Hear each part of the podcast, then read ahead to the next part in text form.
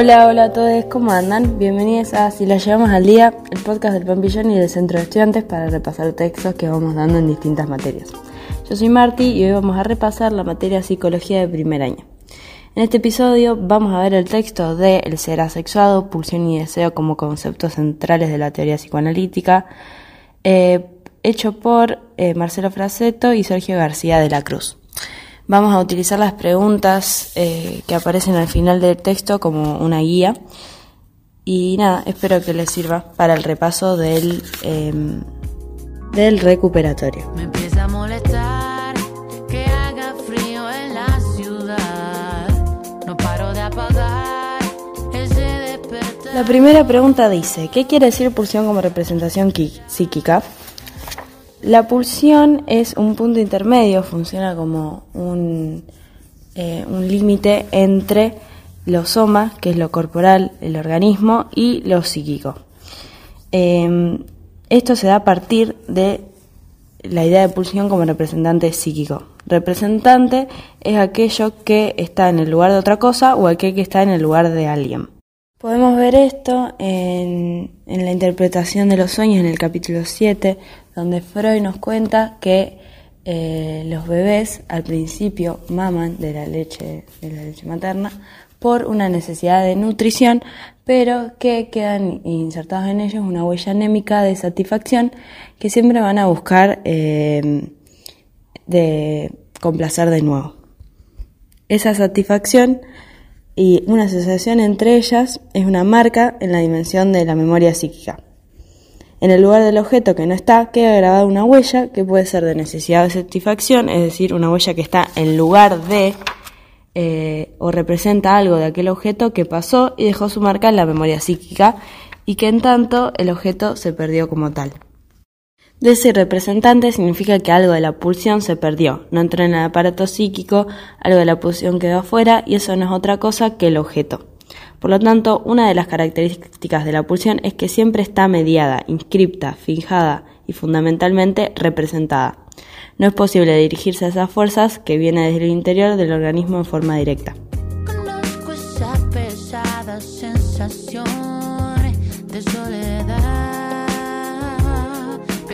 La segunda pregunta plantea qué es el objeto de la pulsión y textualmente dice, el objeto de la pulsión es aquello en o por lo cual puede alcanzar su meta.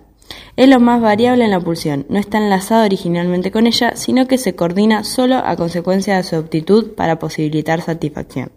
Eso es lo que plantea Freud. Esto quiere decir que las representaciones que estábamos hablando antes no van a poder satisfacer a esa pulsión, ya que no son la expresión inmediata de ella y además no le indican claramente a la pulsión cuál es el objeto que le conviene para su satisfacción, como puede ser la, teta, la mama de la madre eh, que necesita el bebé para satisfacer su necesidad de nutrición.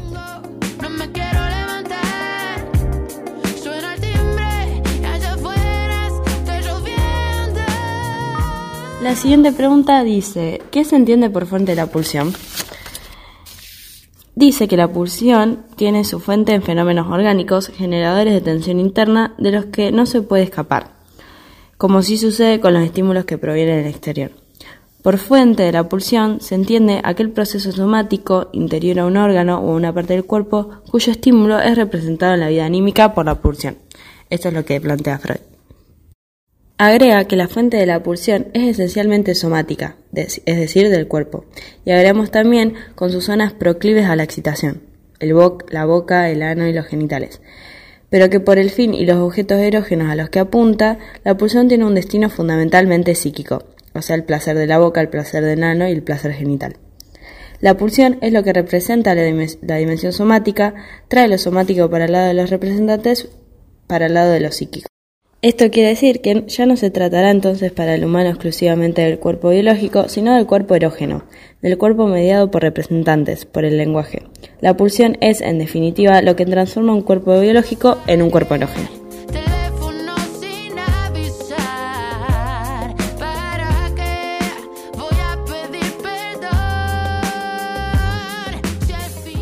La siguiente pregunta dice, ¿cuál es la diferencia entre pulsión e instinto?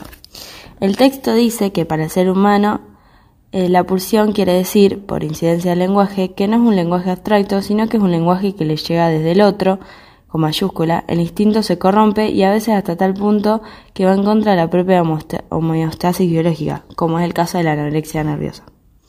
Los animales no engordan salvo los que están domesticados, lo cual quiere decir que comer es lo más natural para un ser viviente, pero no para los seres humanos. Todo lo que le gusta a los humanos generalmente hace daño, se sufre haciendo dieta, se mezcla lo que no se debe, se bebe dañando el hígado y el cerebro. Solo el ser hablante no come lo que precisa o come lo que le hace mal, come de más o de menos. El lenguaje otorga la libertad. Se puede comer variedad de alimentos mientras que la vaca solo come pasto. Es decir, que se pierde lo que define al instinto de la vaca o cualquier otro animal, esa fuerza que sabe el objeto que le conviene. La riqueza del lenguaje produce una eficacia en la cultura. No solo nombra la ausencia de las cosas, sino que cada palabra puede sustituir a otra produciendo metáforas, metonimias y una variedad de combinaciones retóricas, que permiten decir de, de modos distintos lo que obligaría la rigidez del instinto.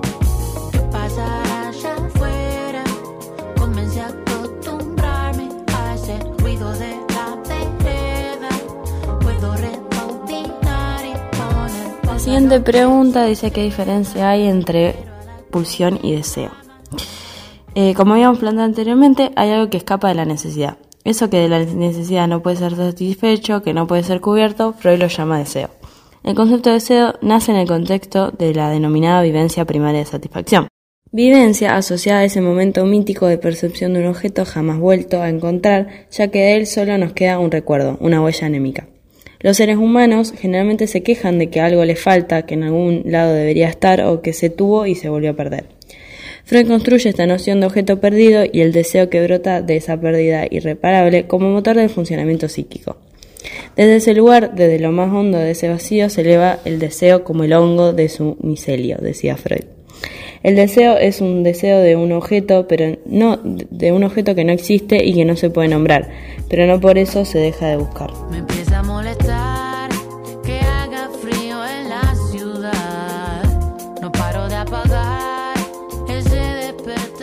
La siguiente pregunta dice eh, ¿qué, es el, ¿qué es el esfuerzo de la pulsión? Y el texto plantea que la primera aparición de la necesidad trae aparejada la primera experiencia de satisfacción. Pero la diferencia entre la primera y la segunda es que en la primera no hay datos sobre cómo se satisface la necesidad, mientras que en la segunda hay un aprendizaje previo respecto de la satisfacción. Cuando la necesidad sobreviene por segunda vez, se suscita una emoción psíquica que quiere reinvestir la percepción del, objeto que está enlazado con la satisfacción de la necesidad. Esto quiere decir que se inviste la percepción y no el objeto. Ocurre que al objeto no se lo puede reinvestir porque está perdido. Lo que sí se puede reinvestir es la percepción de la satisfacción primera. Una emoción de esa índole es lo que llamamos deseo. En conclusión, el deseo como concepto psicoanalítico es una emoción psíquica que quiere reinvertir la percepción de la primera satisfacción enlazada con la necesidad.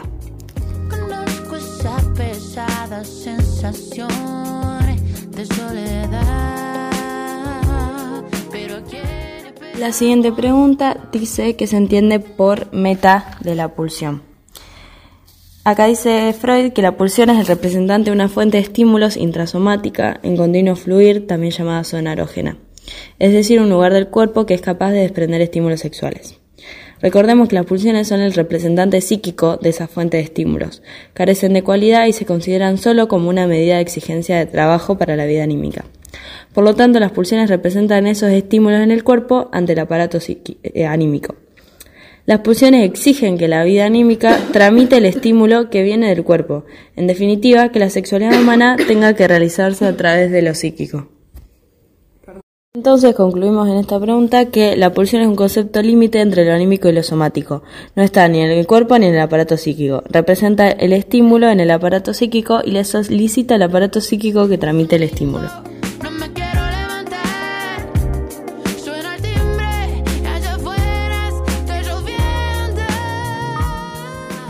La siguiente pregunta dice, ¿por qué Freud plantea un modelo dualista?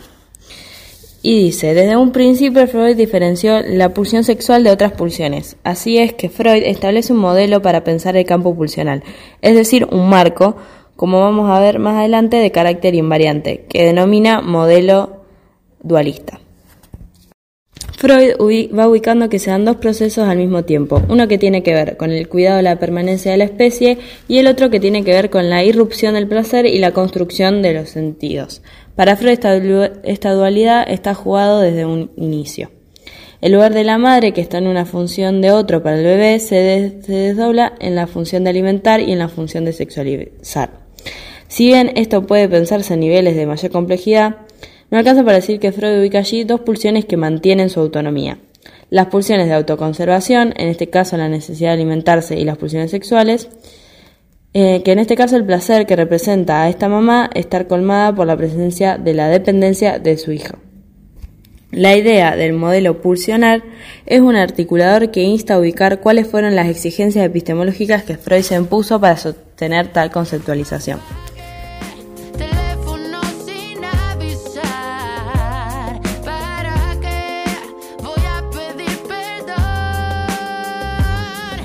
La siguiente pregunta dice, ¿cómo describe el texto el primer modelo pulsional freudiano? El primer modelo es la pulsión de autoconservación, o sea, pulsiones del yo y pulsión sexual. Este primer modelo funciona según el modelo de la defensa. El yo es un conjunto de representaciones que mantiene entre sí una relación de coherencia. Cuando aparecen representaciones que no pueden ser incorporadas, el yo ejerce su acción represora y su resultado es la escisión psíquica. Escisión quiere decir la división psíquica. Freud definió a esas representaciones, cuyo destino eran ser rechazadas por el contenido, y este contenido pertenecía al orden de lo sexual. Freud construye el concepto de sexualidad en un cuerpo que se construye en términos erógenos a partir de la dependencia biológica con el objeto primordial, la madre. La sexualidad nace apoyada en los bordes exteriores del cuerpo que cumplieron una función biológica. Es necesario para otorgar a la, a la sexualidad lo que le es específico en tanto tal, poder distinguirla de un manojo de pulsiones o de un cuerpo no sexual.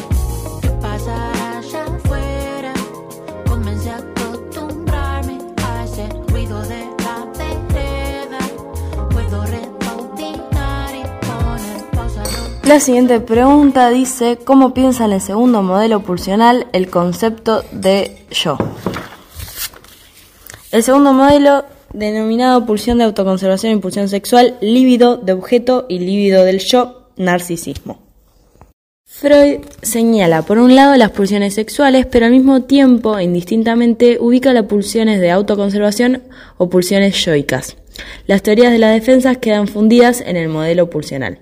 Lo que hace Freud es ligar al, el yo al campo de la pulsión, convierte este atado de funciones, es decir, la atención, percepción, memoria, el uso sano de los órganos en función de la libido. Freud defiende el modelo pulsional, defiende la existencia de las pulsiones yoicas nutritivas, pero advierte que la mezcla pulsional carece de una medida que las distinga. Si el yo está también libidinizado, no hay lugar para las pulsiones no sexuales. El narcisismo lo obliga a reconocer que también el yo, núcleo hasta entonces de los impulsos no sexuales, era de modo fundamental la presa de la libido. La libido, en este caso, quiere decir que eh, es una energía como una magnitud cuantitativa de las pulsiones que tienen relación con todo aquello que pueda designarse con la palabra amor. La última pregunta dice cómo se redefine el dualismo pulsional a partir de 1920 en la obra freudiana. El tercer modelo que plantea Freud es la pulsión de vida y la pulsión de muerte. En 1920 Freud plantea la teoría de un dualismo pulsional presente en el núcleo de la subjetividad humana las pulsiones de vida y las pulsiones de muerte. Se trata de un dualismo que Freud propone como pulsiones contrarias, pero a la vez inseparavelmente unidas. Y ubica por un lado al conjunto de todas las pulsiones que hasta entonces había descrito, es decir, pulsión sexual, de autoconservación, yoicas, englobadas ahora bajo el concepto de pulsiones de vida, eros, y por otra parte la pulsión de muerte, tánatos, descrita como la tendencia de todo lo vivo al retorno de un estado inherente inorgánico. Bueno, eso fue todo por hoy. Espero que les haya servido y nos vemos en el próximo episodio.